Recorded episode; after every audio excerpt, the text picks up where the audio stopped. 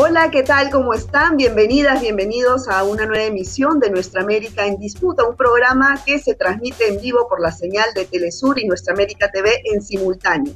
Así que, bueno, los invitamos desde ya a que participen con sus comentarios y sus preguntas para nuestro invitado del día de hoy. Bueno, este, este, en esta emisión vamos a tocar el tema de Mario Vargas Llosa y el rol que ha tenido en estas elecciones presidenciales en Perú. ¿Por qué de ser el principal archienemigo del Fujimorismo se ha convertido en el principal garante de Keiko Fujimori a nivel internacional? ¿Qué pasó? ¿Qué hay detrás? ¿Cuáles son los intereses que han hecho que eh, prácticamente el, escritor peruano pues eh, deje de lado su, bandera de, principios morales para convertirse en el principal defensor del Fujimorismo hoy en día. Para conversar sobre este tema tenemos al gran escritor, politólogo, sociólogo argentino, Atilio Borón. Muchas gracias, Atilio, por acompañarnos. Hola Verónica, buenas tardes, muchas gracias por la invitación. Bueno, Atilio, ¿qué te parece este cambio de 180 grados de Mario Vargas Llosa frente a su posición antifujimorista de décadas? De décadas, además con declaraciones, Verónica, en donde decía de que la señora Keiko Fujimori era cómplice absoluta del latrocinio, de los crímenes y la corrupción de su padre. Lo vino diciendo hasta hace dos años. Yo creo que Vargas Llosa, primero una persona, incluso lo vi en la última entrevista que le hicieron en la televisión peruana, eh, lo noté muy desencajado, así desaforado, un hombre que se nota que como que ha tenido este, un remesón así muy fuerte en sus expectativas. Yo creo que él este, realmente no la quiere a la Keiko Fujimori, pero es mucho más grande el espanto que le produce eh, Pedro Castillo y, este movimiento popular, campesino, plebeyo, si tú quieres. En el fondo no nos olvidemos que Mario Vargas Llosa es un aristócrata provinciano, un aristócrata de Arequipa, ¿verdad? No, no es un aristócrata limeño, que es otra cosa digo, sociológicamente hablando, es otra cosa. Y está con un odio, yo lo he notado en esa entrevista, pero se le notaba como se le enrojecía la cara, ¿verdad? Eh, por la posibilidad de un triunfo de Castillo que él la viene negando, aunque el periodista al final le dijo, bueno, usted va a reconocer lo que diga el juzgado electoral. Sí, sí, sí, por supuesto lo voy a reconocer. Vamos a ver si se mantiene. Pero él, ¿por qué cambió? Yo creo que eh, él está desesperado porque, ¿sabes qué, Verónica? Él durante muchos años nos dijo a todos los latinoamericanos, imiten el modelo chileno, hagan lo que se hizo en Chile, ¿verdad? Y de repente Chile se le derrumbó por completo, se le derrumbó por completo, no, queda, no quedan trazas de ese proyecto neoliberal en Chile. Chile está comenzando ahora un nuevo juego, que va a ser muy diferente al anterior. Por empezar, acabaron con la constitución de Pinochet, la van a hacer a página limpia, empezando de cero. Y de repente él se queda sin nada. Ya no puede decirnos eso. Entonces, en su desesperación, sacó una nota que eh, salió hace aproximadamente unos tres meses en el país de Madrid, diciendo que había dos gobernantes que debían ser modelos de imitación para los presidentes de América Latina, Álvaro Uribe e Iván Duque. Oye, e, el archivo, el prontuario que tiene el FBI, la DEA de Álvaro Uribe es impresionante. Les digo, yo lo he publicado en mi blog una parte cuando dice uno de los mayores narcotraficantes de Colombia, lo dice textualmente, eso está en los archivos históricos de la George Washington University en Washington. O sea, salir a exaltar esa figura, además la de un personaje que carga sobre sus espaldas por lo menos los seis mil y tantos falsos positivos, esos pobres muchachitos que iban a reclutar en, las, en los barrios, en las aldeas, perdón, campesinas más perdidas de, de Colombia, donde ahí el analfabetismo, el desempleo eran brutales, les ofrecían trabajo, los, subían, les ofrecía el ejército, decía, tenemos que hacer una obra de pavimentación, vengan por un mes, dos meses, estos muchachitos jóvenes, en su gran mayoría analfabetos o semi-analfabetos, se subían, llegaban a un cuartel, les daban el uniforme que decían que era de trabajo, que era la ropa de la guerrilla, que ellos ni siquiera intuían. Los sacaban a la selva, los fusilaban y los mataban y después los presentaban como ejemplo de la eficacia del programa de seguridad democrática de Uribe. este personaje aparece ahora con, exaltado por Vargas Llosa y Iván Duque. Iván Duque lo mismo, sacándose fotos con los principales narcos de hoy. Claro, y así como mencionas Iván Duque y bueno, Keiko Fujimori acá, que le están acusando de liderar una organización criminal y están pidiendo 30 años, e, es decir, Mario Vargas Llosa prefiere defender esos personajes con tal de prevalecer el sistema neoliberal en, la región, en el Perú. ¿Y por qué crees que eh, eh, eh, llega a ese límite de simplemente dejar de lado cualquier criterio mínimo de conciencia o de valores? Yo creo que él es un fanático. A ver, eh, Vargas Llosa siempre fue un fanático. Eh, tú, eh, no sé si viste este libro de paso porque salió en Perú. Por supuesto, por supuesto. Hicimos una entrevista la vez pasada ah, sobre el hechicero de la bueno, claro. ya. Bueno, ahí yo lo explico. Él era un fanático total. Cuando era marxista, en su juventud, ¿verdad? Era un marxista, pero de eso absolutamente intransigente. Pero claro, como era un dogma, cuando se te cae el dogma, tú tienes un vacío interior muy grande y tienes que reemplazarlo por otro dogma. Y él rápidamente eh, eh, se volcó eh, hacia el dogma neoliberal y convirtió en héroes algunas figuras detestables, ¿verdad? Como Ronald Reagan, por ejemplo, lo dice ahí en su libro, en, el libro La llamada de la tribu de él, este, ¿verdad? Donde habla de lo que fue esa conversación con Ronald Reagan, un hombre al cual el mundo le debe haber producido el derrumbe del comunismo. Digo, la Unión Soviética estaba yendo abajo antes de Reagan, terminó de caerse en los años de Reagan, nada más que eso, pero eso tampoco lo convierte en un prohombre.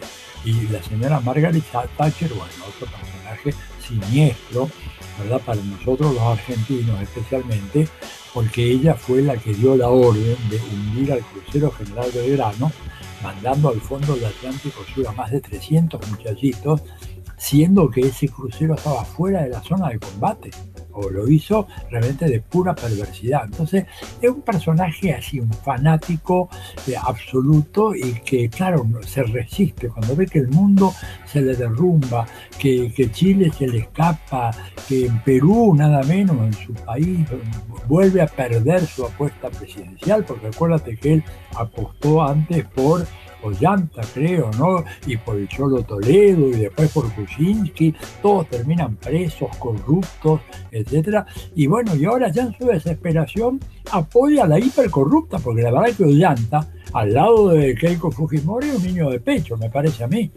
No tiene, digamos, la, la, dimensión de lo que ha sido el, el, montaje hecho por Fujimori padre, del cual la hija es la principal accionista, ¿no? Sí, bueno, César Hildebrand, seguramente lo conoces, acá un periodista muy prestigioso, eh, citó una frase que, lo pinta de cuerpo entero, creo, y, dice así, este, Mario Vargas Llosa trató al Perú como trató a la tía Julia. A la tía Julia, sí, exactamente. Y, y, Perú le escribió el libro que después escribió la tía Julia, ¿eh? lo que no contó Marito, ¿no? Este, ese otro libro que, que desgraciadamente no tuvo la, la difusión que tuvo su obra. Más allá de que es un escritor notable, ¿verdad? Pero que evidentemente políticamente es un desastre. Claro, y en el hechicero de, la tribu tú desmontas, ¿no? Con, con mucho rigor. Eh, cómo es que todos estos fundamentos de defensa de Mario Vargas Llosa sobre el neoliberalismo en Latinoamérica, pues no lo vas desmontando uno a uno. ¿Tú crees que esto ya llegó a su fin? Hemos visto incluso a Pastrana, a todos estos expresidentes de derecha tratando de, de, alguna manera, eh, digamos, eh, poner un referente respecto a la, a la, posición de las elecciones frente antes y después, además de las elecciones, ¿no? En contra de Castillo. ¿Tú crees que tienen algún tipo de efecto sobre la ciudadanía? No, yo creo que no. Yo creo que no, porque de hecho, fíjate que Castillo haya sacado más votos que Keiko Fujimori, que tenía todo el Estado en el aparato mediático, comercial, financiero, consultorías, encuestólogos, todo a su favor. Y el otro no tenía nada. Tenía su sombrero, su caballo, su lápiz, nada más. Y haciendo campaña así le ganó, pero además, ¿cómo le ganó? Le ganó, digamos, de una manera pero arrasadora en Cusco, en Puno, en varios distrito en Arequipa, la patria chica de, Vargas Llosa, gana 65 a 35. Ahí Pedro eh, Castillo. Yo lo que creo es que el neoliberalismo realmente está agotado. No es que lo diga yo, yo hace tiempo que vengo escribiendo de que hay un proceso, ¿verdad? Pero el discurso que hizo Joe Biden, que nadie puede acusar de populista o de chavista, nada, el 29 de abril ante ambas cámaras del Congreso de los Estados Unidos, en donde ahí explícitamente Biden dijo, la famosa teoría del derrame no funcionó, ni va a funcionar. Tenemos que pensar desde otra perspectiva completamente diferente cómo Estados Unidos se reconstruye. Y dijo algo más, a este país no lo construyó Wall Street, lo construyó la clase media, pero esa clase media lo pudo hacer porque había sindicatos fuertes que permitieron la organización de los sectores obreros. Parecía, te digo, que estaba hablando un líder, digo, que, Correa o o el mismo Chávez, ¿verdad? Lo dijo Biden. ¿Por qué? Porque Biden se convirtió, bueno, Biden está viendo la realidad de los Estados Unidos y se da cuenta de que el neoliberalismo terminó hundiendo a la sociedad americana, en donde él dice algo muy importante, dice, hemos quedado rezagados en relación a, China. ¿Y por qué, crees entonces, por qué crees entonces que estos eh, expresidentes de derecha de la región y, Vargas Llosa eh, siguen insistiendo en defender a un modelo que ya está caduco? ¿Están defendiendo un modelo o están defendiendo las personas o las corporaciones que manejan ese modelo? Mira, eh, ponerte al servicio de los intereses que se benefician del neoliberalismo es un oficio muy redituable y muy bien recompensado. Entonces estos presidentes, ¿verdad?, que gobernaron para las grandes empresas acá, el que firmó fue Macri, este, eh, y en, Uruguay creo que fue este, bueno, el, padre de la calle, etc. Gente que ha gobernado siempre para las empresas que siguen creyendo en la magia de los mercados, les conviene ellos difundir esa, esa creencia, esa mitología, ¿verdad? Porque no funciona así, porque cuando un personaje como Biden, ante ambas cámaras del Congreso, dice tenemos que cambiar todo de vuelta, e inicia un programa en donde dice hemos enviado hogares a cientos, perdón, hemos enviado cheques de 1.800 dólares a más de la mitad de los hogares de los Estados Unidos para defender la capacidad de consumo afectada por la pandemia. Eso es, es decir, eh, romper el crucifijo, ¿verdad? Eh, haciendo la analogía con el cristianismo del dogma neoliberal. ¿Cómo es eso que le vas a mandar cheque de 1.800 dólares a más de la mitad de los hogares de Estados Unidos? Lo dice él en su discurso no es que lo digo yo, yo me asombré, no tenía ese dato, tenía algunos otros. Y dice, y esto no va más. Eh, eh, él, por momento dice, ¿cómo es posible? Dice que un gerente general de las grandes empresas gane 320, 320 veces más que el trabajador promedio de su empresa. Esto es contrario al credo americano. Bueno, pero claro, estos presidentes siguen defendiendo al credo porque les conviene. Además porque no tienen otra cosa que proponer. ¿Qué va a proponer Pastrana? ¿Qué va a proponer Macri? ¿Qué va a proponer la calle? ¿Qué va a proponer este otro que estaba antes en Costa Rica, Rodríguez creo que se llamaba? No tienen una sola idea, no se les cae una idea. Ellos son simplemente funcionarios de las grandes empresas y las grandes empresas están en el desconcierto ahora. El grupo de Davos está pensando en el famoso capitalismo recargado, que es un capitalismo que poco tiene que ver con el neoliberalismo capitalismo muy estatista, con mercados mucho más regulados, están pensando ponerle eh, controles a los paraísos fiscales, eh, establecer un impuesto mínimo por lo menos a las ganancias, ¿viste? Lo acordó el G7 los otros días, mínimo del 15%, combatir los paraísos fiscales, digo, se les ha venido ese mundo abajo y venga la amenaza no, y siguen además, y siguen con el discurso de que del chavismo detrás de todo, ¿no? Del complot del, chavismo. Ahora Pastrana lo acaba de desmentir nada menos que la OMPE, porque salió en un canal local del Grupo El Comercio diciendo que el chavismo estaría maquinando el sistema de cómputo de la OMPE. O sea, eso no se lo cree, pero ni él. Pero, pero siguen con ese discurso, ¿no? Pero lo tienen que decir hoy pero mira, pero Iván Duque ha dicho que Maduro, que debe ser un genio portentoso con unos recursos fenomenales, ha provocado el incendio de Colombia, nada menos, 49-50 de paro nacional. O sea, es un hombre poderosísimo que uno no se imagina cómo alguien que tiene ese poder no puede acabar de un plumazo el bloqueo de los Estados Unidos. Es todo ridículo. Pero lo que pasa es que vivimos una época donde desgraciadamente las mentiras y estas fabulaciones son más creíbles que las verdades. La verdad es más obvia, Verónica. Eh, la, verdad es que, bueno, ganó por tales puntos, etcétera, pero en cambio una fantasía tiene una capacidad de reproducción viral que es impresionante. Fíjate que si tengo un minuto, te, puede ser, te agrego un dato. En plena campaña del 2016 en Estados Unidos, ¿verdad? El equipo de Donald Trump, que realmente era de una malignidad y una perversidad absoluta, saca un, un, este, agradeciendo al Papa Francisco el mensaje de buena voluntad que le había enviado al candidato presidencial Donald Trump. Es una mentira, pero enorme. Imagínate cuando se enteró el Papa Francisco. ¿Pero qué podía hacer el Papa? Nos iba a poner a hacer una guerra de tweets como si fueran dos adolescentes neoyorquinos. Digo, entonces dijo, bueno, a ver, el secretario de Estado del Vaticano emita un comunicado diciendo que no hay ningún registro de ninguna llamada telefónica entre el Estado de la Ciudad de Vaticano y los Estados Unidos de América. Y eso lo reprodujo la CNN, el New York Times, Washington Post, diciendo el Papa desmiente a Donald Trump. Pero cuando al día siguiente hicieron ese famoso, esa famosa encuesta rápida, ¿verdad? Dos de cada tres americanos creían que la noticia falsa era la segunda.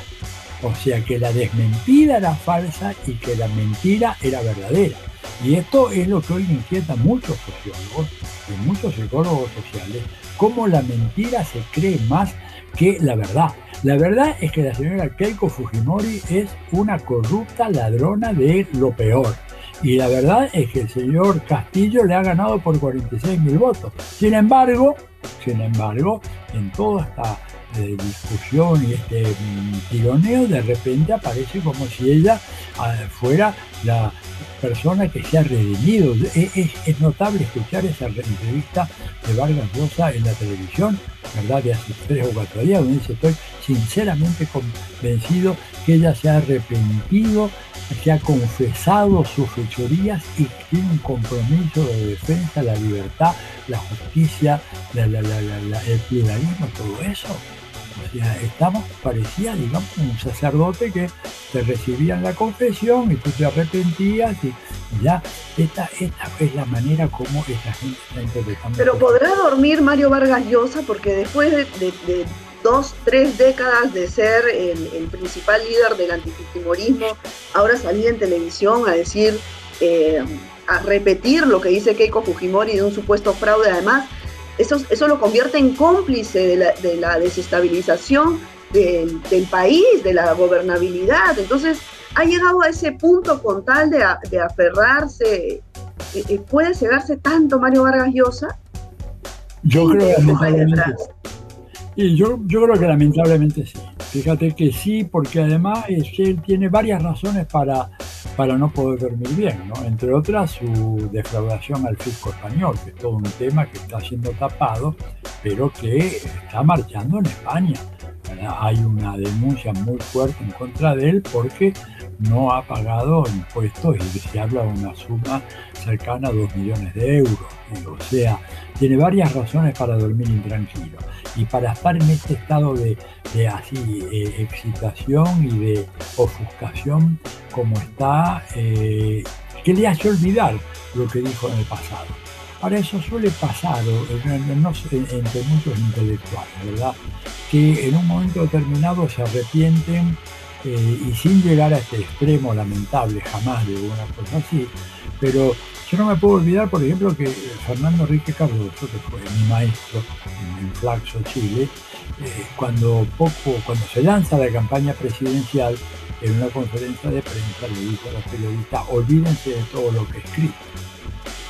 Porque él era muy crítico de las ideas neoliberales y todo lo demás, y después las aplicó siendo presidente. Entonces, esa, esa ambivalencia, ¿verdad? Que el escritor o el analista que de repente dice, bueno, mira, todo lo que escribí está mal, yo no creo más en aquello, es una veleidad que tú te puedes dar en un debate académico.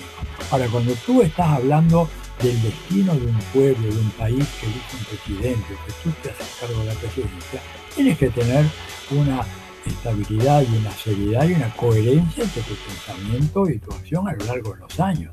Yo no, no, yo no podría, es decir, creo que en, mi caso se desintegraría mi personalidad si mañana apareciera yo una postura como la de Vargas Llosa.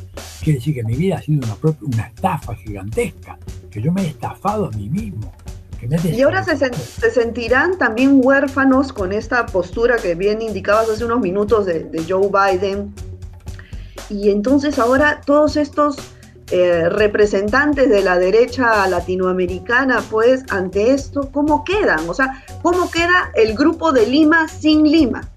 Bueno, el grupo de Lima ya está muerto, o sea, el grupo de Lima ya prácticamente quedaba en trizas y eso ahora desaparece por completo.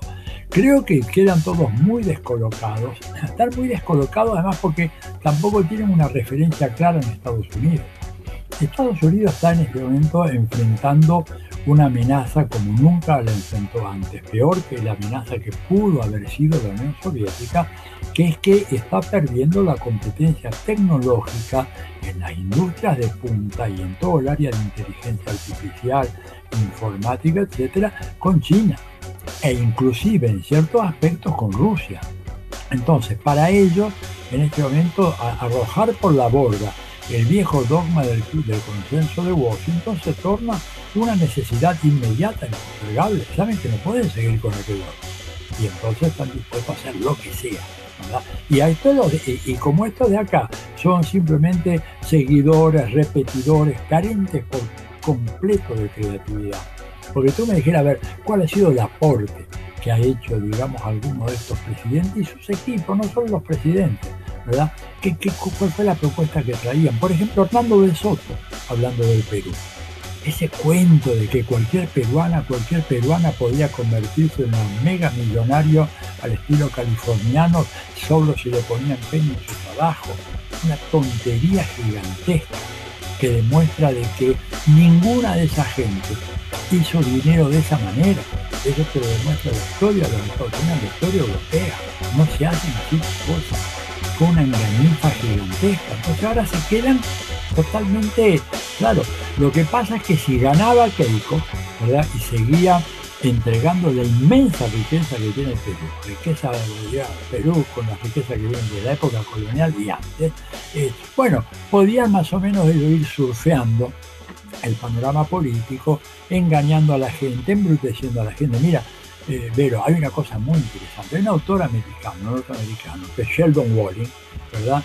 Que es un personaje, un gran profesor de filosofía política este, durante toda la segunda mitad del siglo XX, creo que ha fallecido hace unos pocos años. Escribió un libro que se llama nada menos eh, Democracia, Sociedad Anónima, así. Y dice el totalitarismo invertido en los Estados Unidos. Y la frase totalitarismo invertido, imagínate. ¿Y el qué dice en ese libro? Dice, no es que nosotros o yo estoy en contra de la democracia, lo que pasa es que la democracia ya no existe más en Estados Unidos. Y hablamos de totalitarismo porque los regímenes totalitarios, nazi, Mussolini Italia, etcétera, fueron desde el Estado hacia la economía para controlar esa economía. Y de alguna manera impusieron una economía corporativizada. ¿Qué es lo que está pasando ahora? Que los mercados fueron hacia el Estado y se lo tragaron. Y por lo tanto, esos estados que vemos hoy son simplemente la fachada de un poder corporativo inmenso que para mantenerse en el poder tiene que analfabetizar a su sociedad. Analfabetizar a su sociedad, o sea, deseducar a la sociedad. Y yo creo que ese es el proyecto. Mientras puedan hacer eso con la complicidad de los grandes medios de comunicación y la bendición de la justicia, que está bastante corrompida, ¿verdad? En el mundo actual, no solo en Latinoamérica, en Estados Unidos, en Europa también, también, porque el tema del lawfare es tan importante allá como acá, y pueden mantenerse en el poder y van a disfrutar de las delicias del poder y el pueblo, bueno, el pueblo tendrá que sufrir. Así es. Bueno, y lo que comentas también pasa acá en Perú, ¿no? En nombre de la democracia, Keiko Fujimori insta a sus seguidores a marchar y han destruido las instituciones y en, verdad lo, lo, que es es defender intereses propios corporativos de un pequeño grupo, ¿no? Y eso y han, han, prostituido el término democracia, ¿no? Absolutamente. y hay que recuperar, ¿no es cierto? Porque no podemos dejar que ellos la prostituyan así, pero de hecho lo han, eso es lo que ha ocurrido. Y además, en el caso del Perú, Perú hay una continuidad institucional y normativa desde la época de Fujimori, porque no es cierto, bueno, Fujimori se fue del poder, pero las instituciones, la normativa, la constitución fujimorista sigue estando ahí presente. Y en esa entrevista Vargas Llosa dice, nuestra constitución se establece la economía de mercado, etcétera, etcétera. Claro, y es la que produjo el mayor número de muertos por millón de habitantes del mundo. Perú encabeza de lejos esa estadística luctuosa, ¿verdad? casi, casi duplica la cifra del segundo, que es Hungría. Otro, ahí tiene otro caso de país fujimorista por definición, ¿verdad? Un país casi calcado de la experiencia peruana de Fujimori, en la Hungría de Orbán. ¿Eh? y en donde tiene un número de muertes impresionante. En el Perú se llega casi a 6.000 casi, 6.000 por millón de habitantes y Hungría están 3.400, 3.500. El fracaso rotundo del neoliberalismo entonces, claro, yo, pero para el juego los intereses personales, esa gente queda muy bien parada. ¿no? Este, claro, pero, pero esa narrativa, por más que tenga el eco de, todos los grupos mediáticos en Perú, en Latinoamérica en general, eh, ya, ya la gente no se lo cree, ¿no? Ya ha perdido ya ha perdido credibilidad. Si no, bueno, tenemos a Castillo que, como tú bien dices, sin campaña, ¿no? Con una eh, un desconocido en el ámbito político y, está, y bueno, y es el próximo presidente de nuestro país. O sea, la gente ya no cree en ese discurso. Así es, la gente ya no cree, lo que pasa es que hay un sector que todavía está ahí dubitativo, está muy cautivado, capturado por los medios de comunicación de masa.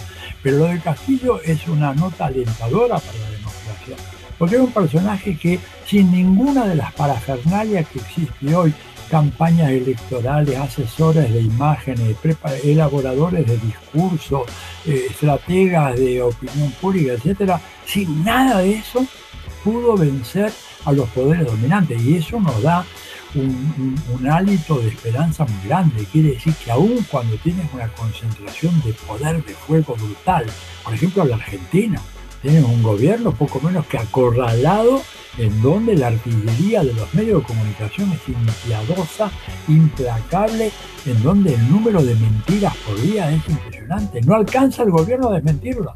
No la puede, porque la desmiente hoy y hay una nueva tanda mañana y otra después y así. Pese a eso, la experiencia de Perú es muy, muy aleccionadora y es muy alentadora para nosotros. Sí. Bueno, Atilio, muchísimas gracias por esta entrevista, de verdad es un placer escucharte y esperemos pues que la próxima sea de forma presencial, te esperamos acá en Lima, eh, que hace, hace tiempo yo sé que tú quieres mucho al Perú, tienes muchas historias acá, así que te esperamos pronto, espero.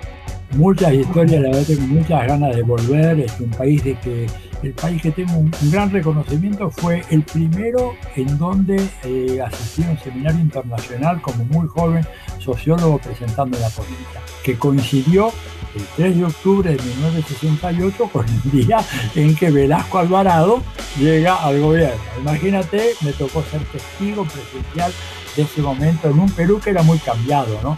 ¿Eh? en el mes de los milagros, con toda la gente con atuendos violetas, etcétera, en fin, era otro Perú. Así que en cuanto pueda estaré por allá, Por favor, te esperamos. Muchas gracias. Adiós. Bueno amigos, muchísimas gracias por acompañarnos en esta emisión de Nuestra América en Disputa. Cuídense mucho y nos vemos el próximo jueves. Chao.